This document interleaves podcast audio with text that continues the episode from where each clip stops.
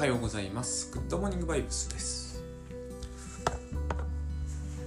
えーと、やや白氷を踏むっていうのかな。そこまでひどくはないんですけどね。一進一退で、一進一退だと全く進んでない気がするんですけど、まあ今の季節ぐらいですかね。あの少しは前に進んでいる感じで、やっております。あの何名かの方になんかこうちょっとご心配いただいたみたいですごくありがたかったです。あの多分まだ急に何かを、えー変えなければならんっていう状態ではないので、えーまあ、この娘の春休み中ぐらいに一つ結論を出して動き出せばいいかなと思っています。それであのまあ Voicy にも、えー、と申請とかはしてみたんでまああの受かるとは思えないパーセンテージなんで 受かると思っちゃいないんですけどでしかも絶対 Voicy に切り替えるぞと思ってるわけでもないんであのポッドキャストで今まで通りやっていくかもしれないしちょっと変えるかもしれないんですけれども、まあ、すでにちょっと変えてる感じもしますけどね。あの発信はしていくのであのそこのところはご心配なくて結構だでえーうん。話すことを忘れたんですけどあのなんだっけな。えっとうんそうですね。えっとちょこっとだけ考えておいたんですよ。そのちょこっと忘れたんですけどね。メモを取ってないんでこれに関しては。あのまあ自分モーニングが好きだからこれを続けてますと。あのカフェのモーニングセットとかあるじゃないですか、えー、と実はあれが一番美味しいことはあんまりないなと思ってるんですけどカフェ行ってそれが頼める時間の時は常に頼んでるんですよ。理由は別にないんですよ、えーそういう関係もあったりしてそうすっかり忘れてたんですけどこれを始めた頃に、えーとグッドモーニングバイブスという言葉がすごく僕に、えー走ったのはそういうきっかけもあるぐらい基本朝好きと。朝早く起きるのが好きとかいうわけじゃないですよ。でもまあ、えー夕暮れとかが好きっていうのもわかるんですけど私は朝が断然好きなんですね。そういう意味では単純な人間だな自分はって思うことも結構あるんですよ。あの春の朝とか普通に好きそうじゃないですか。子供とかでも。こうやって喋ってるうちに思い出したんですけれどもあのっ、と東畑海人さんの、えーこの本からの引用多いんですよね、えー、とこの本から彼の本をまとめて紹介する本みたいなのを書きたいと思わなくもないんですけど、えー、とそういうような方向で新しい企画をちょっと立ててみようかなと今ずっと思っておりおるところですがあのあれですね。何にも見つからない夜に、えー違った。何でも見つかる夜にですね。営業妨害してるみたいですよね。こういう間違い方。心だけが見つからない。あの彼は非常に上手で上手でっていうのはその 上から目線みたいであれなんです恐縮なんですがあの内在化っていう表現を使って眠れないって人の問題を、え解釈してるんですけど私が時々この番組で多分あの非常に良くない用語良くないっていうのか、えー認識しがたい用語としてあの内的母親対象っていう言葉を使ってますがあの内的〇〇対象に相当するのがつまり内在化なんですね。彼が今回使っていた。だと思うんですね。はい。内在化はこれですよっていう、えー脚中なりがあったわけじゃないから、えこの辺で考えさせられてしまうんですよ。私のような人間は。あのかじった人間は。これとこれのはずなんだけどはっきり書いてないから、えそうじゃないですと言われてしまえばそれまでですからね。あのそういうなんていうのかね一人で勝手に悩まなければならないフェーズがあるんですよ。で内的母親対象と僕が言ってるのは、まあ、いわゆる母親機能みたいなものがメインで非常に大事なポイントなんですけど大事なのは確かに内在化なんですね。で内在化ということは私の心の中に母親が入ったってことでありそれはどういうことかというとそれは私だってことなんですね。ここで、えー、と2つのことが起こると思うんですね。一つは分裂が起きますよね。私なのに母親。母親なのに私だから、えー、と私の心が、えー、と母親と私になっちゃうわけですね。2個になってしまう。最低でも。この分裂を問題にしてるのがあのあらゆるカウンセリングの基本だと思います。無意識と意識とか、えーと、偽りの自己と本当の自己とか全て分けてますよね、えーと、心は、えー、心というものがあるとしても一つなのに、えーと、2つ以上に分けるということはつまりそれは分割してるわけですね。ここが基本だと僕は思いますね。自我と超自我と,、えー、と衝動みたいな。何でもありな何でもありって言っちゃダメですけど例えばユンクなんかはすごくてアニマとアニムスとかって言い出すわけじゃないですか。もうすごいいろんなことが出てくるわけですよ。どう分けてどう名前を付けたってあとユンクの有名なのでシャドウがありますよね。影。あれも素晴らしい概念だと思いますけど、えーと、シャドウと自我というふうに分けちゃうというのは、えーと彼が勝手に言い出したことですからね。で僕らがそれに勝手に乗っかってるだけですから。で私は一番こう誰まあフロイトがそうだったんだけど一番誰の誰にでもこの分割だけはあるだろうというのが、まあ、母親父親自我みたいなそういう考え方だと思うんです。でこの内的対象としての母親つまり、まあ、内在化された他人が、まあ、戸畑海人さんの表現を使うと,、えーと、今回の本での表現を使うと内在化された他者が、えー、安全でないと私たちは孤独になってしまう。あるいは孤独な作業というものが本当に危険なものになってしまってできなくなると。これはですね私は、えー、実はあのタスクシュートとか仕事術の一番僕らの根幹に意識するべきものだと思ってよくこういうことをしゃべるんだけど割と受け入れられない、え、なぜならば、えーと、うちのお母さんは毒親だったんです問題ってのがもう僕の中ではそういう名称になっちゃってるんですけどとりあえず。えーとまあ、別に毒親じゃなくてもいいですよ。とにかくうちのお母さんが内在化されてるかどうかと。いうことが私の仕事に、えーと、差し障りがあるとかないとか言われるだけでも気に食わないっていう問題が起こってしまうんですよだから内在化された他者だといいのかもしれないんだけど内在化された他者となってくるとそういう非常にニュートラルな表現を使うとあのこう生々しいリアリティがどうしても再生されないしそれは一体誰なんだっていう問題が別途あると思うんですね。えーと、母親であればイメージみんなできると思うんですよねほとんどの人が即座に。ってことが内在化されてるってことの重要性であって例えば私の心の中に内在化された娘っているんですよ今ではね。えーと、でもそれによりもはるかにやっぱり母親の方が強烈に瞬時に上がってこさせられるんですね。ってことはやっぱり内在化って、えーと、グラデーションだし度合いがあるしぱりそういう中では父親母親というのが、えーと、最大だろうなと最最大レベルだろうなと思うしかないところもある。でえーと、別にこれは実母じゃなくてもいいって話もしょっちゅうしてるから実母じゃないケースもありますし、えー、難しいんですよねそうなってくると本当に難しいところもあるんだけどえっ、ー、とこういうことがあるんですよ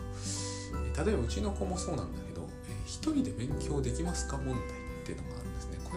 れ、えーと、小学生が中学受験やるぐらいだと出てくるけど小学生ではあまり問題になりません。えーと、多分中学高校になった時の問題だと思うんですね。一人で勉強できますかと,、えーと、よくいるじゃないですか。あの友達と勉強したがるという。あれ学校も良くないと思うんですけどね。こうみんなでしましょうみたいな。あのみんなの、うん、というところのニュアンスの中に実は内在化された他者がいるんですね。でそれはみんなじゃないんですよ。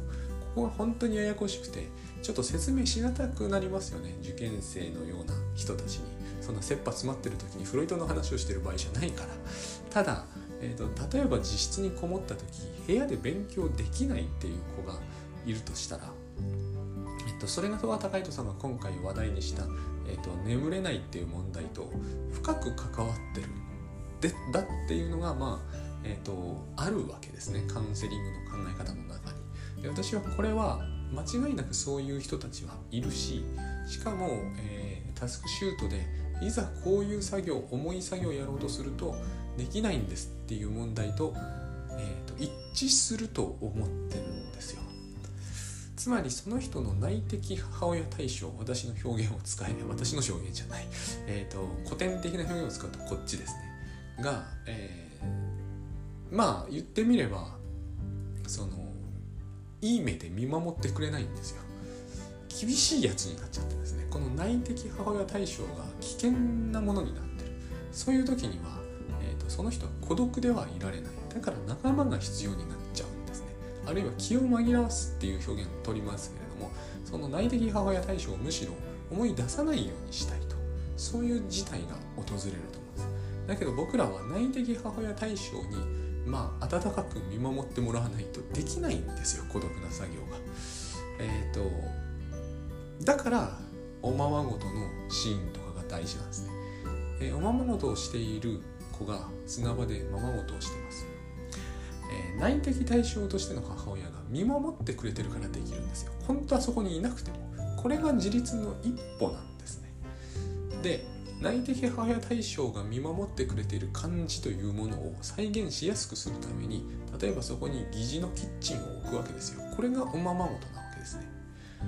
疑似のキッチンがあるとここはここはキッチンなんだという意味付けができるというのは母親がかつてしてくれたからなんですよ。母親はそんなことを意識的にしてないと思うんですけれどもとにかく母親とキッチンみたいな、まあ、これもですね、えーと、いわゆる今はここに、えーと、今度は社会におけるロールモデルみたいな話がどうしてもジェンダー的に出てくるからそれは今ここで問題にしないことにします。あの話がややこしくなる一方だからね。ただここがその内的対象としての母親は父親でもいいと言っておきます。実際には。でそのままごとをするという段階になると疑似のキッチンがそこにありますと。疑似のキッチンがあるってことは母親いるんだよなと心は思えるわけですね。その砂場に母親はいなくても。公園に母親がいなくてもですね。最初はいたはずですよ。誰か彼かがね。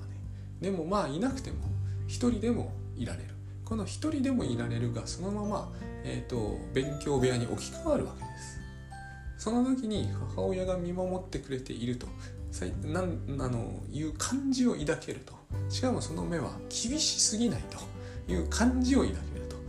でそういうふうになった時に孤独な作業に向かっていけるんですよ。その人は。でこの孤独な作業の最たるものが寝るってことです。赤ちゃんはお母さんが近くにいないと寝られないですよね。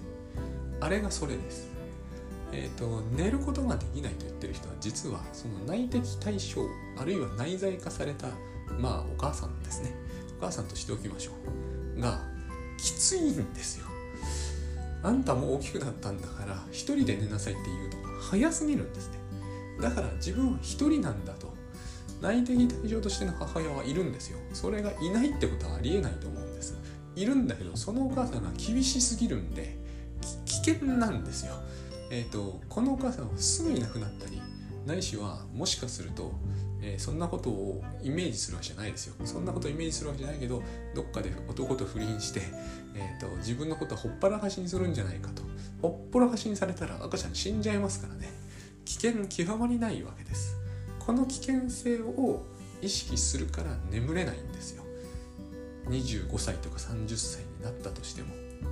だけど25歳とか30歳になった時にそんなこと考えませんよね。お母さんが近くにいないから寝られないなんてナンセンス極まりないじゃないですか。そこでえっ、ー、と人と一緒に寝るんですよ。これが一つの方法ですよね。えっ、ー、とそれは異性であることが多いでしょうね。えー、男の人を内的対象の母親代わりにすると。あるいは自分の内的対象自分が内在化した母親をいい眼差しだと切り替えるために横に男性を置く必要があるという女性は私は結構いるような気がします。逆は当然いますよ。逆は今なぜ逆から言ったかというとこれを逆に考えてしまうと,、えーと、それはマザコンの話に直結するんで当然そういう印象にしかならないじゃないですか。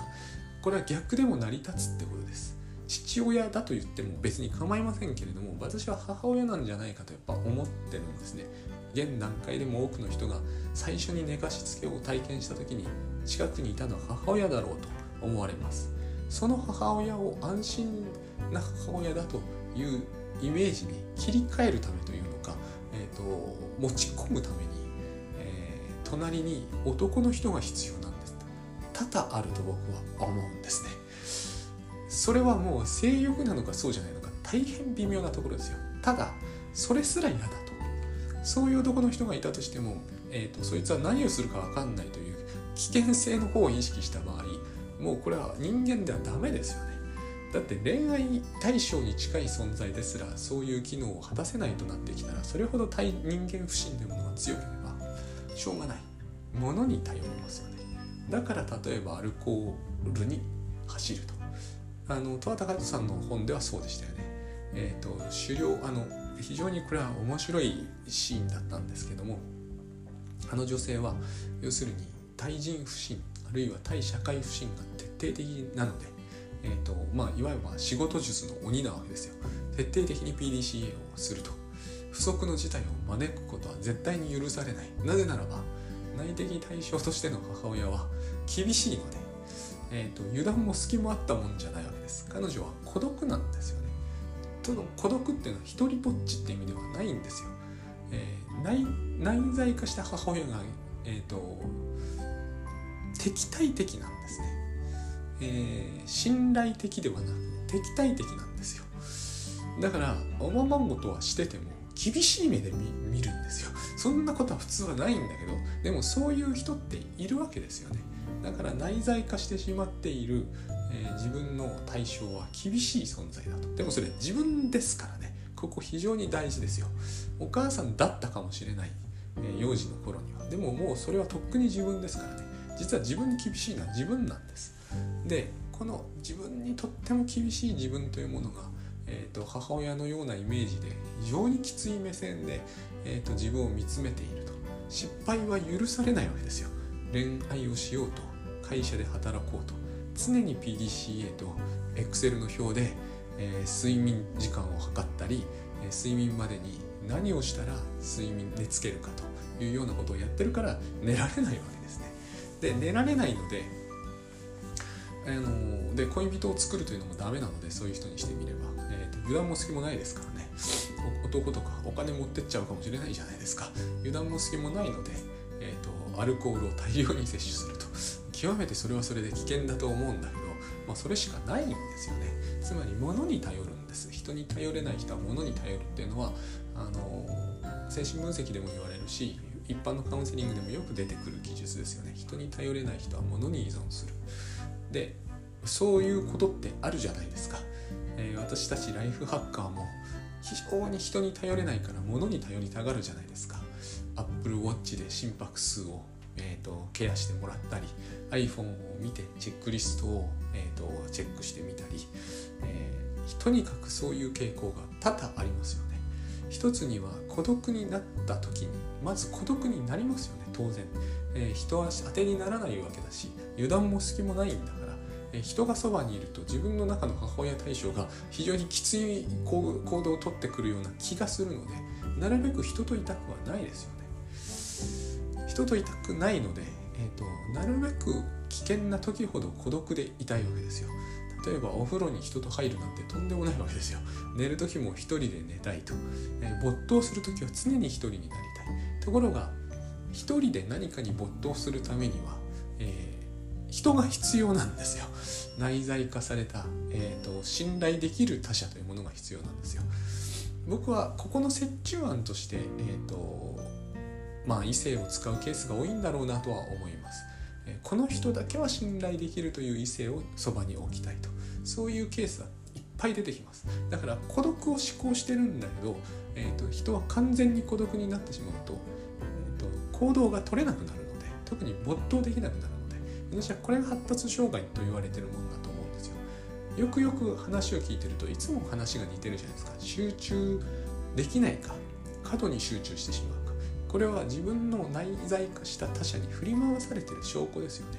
その他者がまたなぜか温かい眼差しをしてくれる時もある。その時だけはやたら集中できる。ほとんど全てを忘れていつまでもやっちゃう。あれいるじゃないですか。おままごとで真っ暗になるまで熱中しちゃう。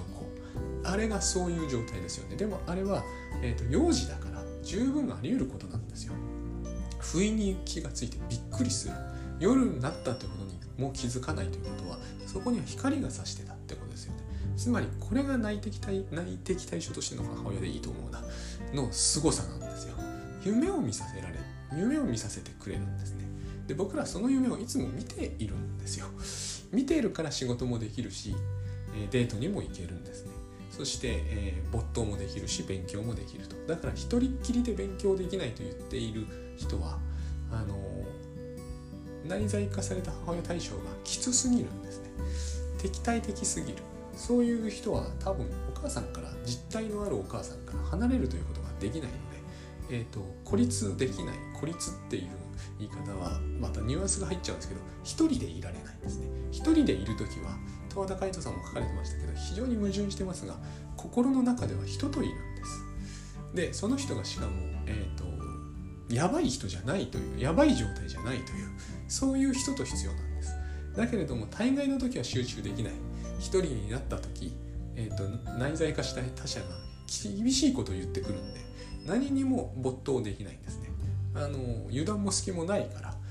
いつも成功するために、えー、最適化された方法を、えー、最短距離で取っていかなければならないから、え、没頭はできないんですよ。だから過剰に没頭するか全く没頭できないかということになりやすいんですね。ただしこれが人といる時はあんまり、えーと、表面化しにくい問題なんです。人といる時は、えー、その人は最初から、えー、孤立してはいないので、えー、何かに集中する気はないからですね。何かに集中する気はないからこそ集中できない問題と,、えーと集中しすぎる問題はどちらも表面化はしない。ただしその状態は非常に愉快ではない。だから人とその人は、えー、孤独になるのが怖いんだけども、えー、人といるのは不愉快だと。そういうジレンマに置かれてしまうんだと思うんです。であのアルコールをたくさん摂取することでまあ頑張って寝ている人はつまりこれが過集中の一つの形なんですよ。アルコールをいっぱい取れば眠るということに過度に集中できる。そうすると必ず何が起きるかというと寝すぎるわけですね。寝坊すると。とんでもないですよね。だって油断も隙もないからこそ PDCA でかっちりやってきているのに、えーと、寝坊をすると。でもこういうことが起こるんだと思うんですね。えっ、ー、と不思議じゃないですか。よくこうあの ADD ですと。だからかっちりと,、えーと、タスク管理やってますと。チェックリストもバッチリ作ってますと。ミスを絶対しないためですと。でミスがポンポン出てくるわけですよ。なぜなら ADD だからです。っていう話が起こるわけですよ。こういう風になってるんだと思うんですよね。あの私は特性としてやらかしてしまう。だからやらかさないためにこうこうこういうことをする。でだからやらかすんですよ。そういう形でやるということは根本的な問題としては孤独になった時の集中が、えーと、全くこうコントロール外になってしまうという問題なんです、えー、孤独になった時の自分が内在化した、えーと、内在化した母親などというものは自分にとって都合が良ければ良いほどいいに決まってる。自分の心の中のものなんだから。そいつの機嫌次第で、えーと、私の動きがああだこうだ左右されるというのは最低じゃないですか。つまりそれは自己分裂も甚だしいわけだけどまさにそういうことが思いっきり起きるんですね。あの女の人は寝坊して、えーと、と25分カウンセリングの時間に遅れてきたためにコートも脱がずに、カウンセリングに入ろうとしたっていうシーンが、えー、紹介されてるんですけどあれは非常に象徴的なシーンだと思うんですね。すごく分かりやすいというかまあもしかすると少し分かりやすくアレンジして書かれてる気もしますけれども、えーと、そういうシーンなんですね。あのつまりこれほどやらかすまいとして、えーと何でもきっちりできる人がこうも大幅にやらかしてそのことですっかり動揺して、えーと、自分の状態というものがよく分からなくなっていると。という状態がカウンセリングにいつか必ず持ち込まれるわけでそれが持ち込まれるから実態が少し見えてくるわけですね。もしそれがないで常にうまくいってるならなんであなたはここに来てるんですかってことになってしまいます。なんで眠れないのかとかなんで、えーその全てがうまくいっているのにわざわざカウンセリングを受けに来るのかとそういう話は全部ああいうところにポンと出てくるんです。まるでまるでわざとやってるかのように出てくるわけですよねそれを出てこさせるっていう話がまあ一つはああいうものを読む時のあのまあ何て言うんですかね醍醐味。あのこういうところからほころびが見えてきてそのほころびを伝って、えーと、その人の本,、まあ、本性みたいなに迫っていくっていう、えーと、それを読む面白さなんだと思うんです。で僕らにも、えーと、僕らにもっていうのはライフハッカーにも、えー、ヒントになるところは多々あると思うんですよ。要は、えー、嫌かもしれないんだけどやっぱりこう内在化している他者とは誰なのかっていうのをまず、えー、知る必要があると思うんですね。そして自分がほぼ確実にそういうケースの人はいっぱいいると思うんだけど孤独になった時に、えー、孤独感がますます強まるような作業から逃げようとしちゃうのはなぜなのかと。その時、えーと、内在化した他者はどんな顔をしてるか。そして、えーと、なぜ人といれば仕事ははかどるのに人は嫌なのか。多分そういうことはあると思うんですね。私何度も引用しているオグデンのあのオグデンって人の、えーと、あるエンジニアの話があるんですけれども、えーと、彼は、えー、自自宅自宅に閉じこも自室に閉じこもって作業するのは大好きなんだけどそれはかなり年上の奥さんが家にいる時に限る。だけどその家にいる奥さんが自分の部屋に入ってくると作業はできなくなる。一方で、えーと、その奥さんがどっかで外出して出かけていると実質での作業に集中できなくなる。これが僕は、えーと、一番最たるもんだなと思います。でもこれは眠れないっていうのと全く同じです。そして、えーと、一緒にいたいんですよ。ただし目に見えるところにいてほしくはないんですね。なぜならば目に見えるところにいられてしまうと,、えーと自分の中の母親が活性化できなくなって本当の人がそこにいるわけだから、そしてそれがうんと年上の奥さんって言ってるのはつまり自分の母親そのものですからそこにいるってことは自分の心の中の母親はまあ何、えー、て言うんですかね活性化しすぎるのかしなくなってしまうのか分かんないんですけどとにかく一人でいる時とは違う状態なわけですよね。だけれどもいないってことになってくると非常に心細くなるというか、えーと自分の内在化している母親と2人っきりに完全になってしまうというのはそれはそれで困るわけです。中間領域がいるんですよね。すげえ。あの自分勝手な動きになっちゃうじゃないですかこれが。で言うまでもなくですね精神分析する人とかカウンセラーと呼ばれている人をこの位置に立たせるんですよね。絶対にクライアントがやることはそれなんですよ。このように都合のいいお母さん扱いする、えーと、分析家が男であるかとか老人であると関係ないです。一切全く関係ない。必ずこの種の母親に,、えー、に相当する何て言うのかポジションに置くのかな。そういう距離感に出る。まあもちろん全てのクライアントがではないと思うんですけどでも大半の人がこれを必ず、えー、やるんじゃないかなって感じがやっぱりします。私自身の経験でも私はこの種のことをよくやっちゃうんですよ。実母のイメージが湧くわけじゃないですよ。でも私も全くこれと同じような人間だったんで、えーと、例えば彼女というのはできるじゃないですか。デートをしたくはないんですよ。できているという状態がいいんですね。そうしていれば何でもできるんですよ。何でもできるっていうのは語弊がありますけど少なくとも一般的な活動はほぼできるんですよ。でもそういうような扱いをしてると大体破綻するじゃないですか。で別れられるでしょ？何にもできなくなるんですよ。おかしいじゃないですか。デートしたくもないのに。別れて何がいけないのかと。私はこれをどうしても自分は自分勝手だなと思ってたんですけど自分勝手だということ以上のことが分からなかったんですね。でこれは性欲の問題なんだろうかと思ったんだけどどう考えてもそうは思えない。そうするとそうすると分からないんですよね。だから私はあれこれあれこれ読んでなんとなくこれに近いものを見つける努力をまあしてきたわけです。三島由紀夫とかねそういうツールルートから入っていった部分も大きいです。河合隼さんは昔から読んでたんだけどこの種の話が分かるようにはついに彼の本を読んでもならなかったんですよ。あの今東畑海人さんの本があればよかったなとは思います。あの本だったら分かった気がするんですよね。ただ、えーとこういう話ってつまり、えーと、あんまりシンプルにスパッと分けちゃダメなんだと思うんですね。図式としてはかなり複雑なものが含まれていてあの彼女をお母さん代わりにしてるっていう言い方はよくされるんだけど、えーと、十分ではないんですよねやっぱりね。そう言ってもいいけれどそんそこまでシンプルじゃない。えーと、要は自分の内的な母親と対象やっぱりそうとしか言いようがないですね。イメージではないですしね、えーと、そういう、えーと、僕なんかはイメイマジネーション能力が低いんで母親の顔が浮かぶんじゃないんですよ。ただ自分のある種の心のいなんつうんですかね。ある部分がこういい目で見てくれるかそうでないか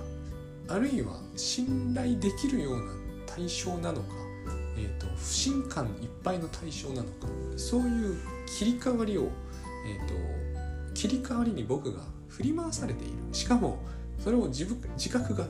すごく困難だったと。そういうことなんですよ。で、えーと、彼女がいますが一緒にはいませんという状態はうまくいくんですよね。この自分の心の中の、えーとその対象との関係がうまくいくんですよ。うまくいったんですね。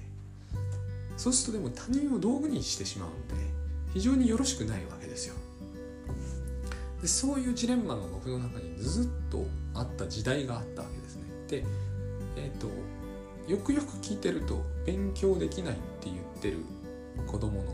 言い分一人になるとできないとか、えーと、そうは言わないんだけど子供はそこまで素直じゃないからでもそうなんですね見てると。自分もそういう時代があったわけです。同じ問題を抱えてるわけですよね。あるいはこう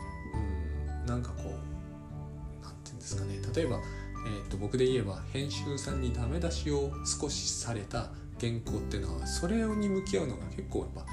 苦痛になるんですね。実はその苦痛こそまさにその内的対象としての母親が冷たい目で見てるっていうことなんですよ。そう言っていいと思う編集さんのダメ出し自体は気になってないんですよ。編集さんにダメ出しされるようなお前はダメなやつだて母に言われているその感じを再現しちゃってるんですよ。僕はですね。それを自覚できるほどこんな今言ったような言葉が耳から聞こえてくるとかでは全然ないですから。ただその時の気分がこう上がってきてえっ、ー、とこの気分が上がってきた状態では原稿に向き合うっていう心理にはならないんですね。このメンタルを問題にしたいんですこのメンタルを、えーと、仕事術で絶対問題になってるはずだって僕は思うんですね。でだから例えばゲームとかをするとおかしな話なんだけどこのゲームをして原稿を書くっていうのをやめてゲームをするってことにすると私の内的な母親対象がこう一緒にゲームをしてくれてでもいるかのような状態に切り替わるんですね。これも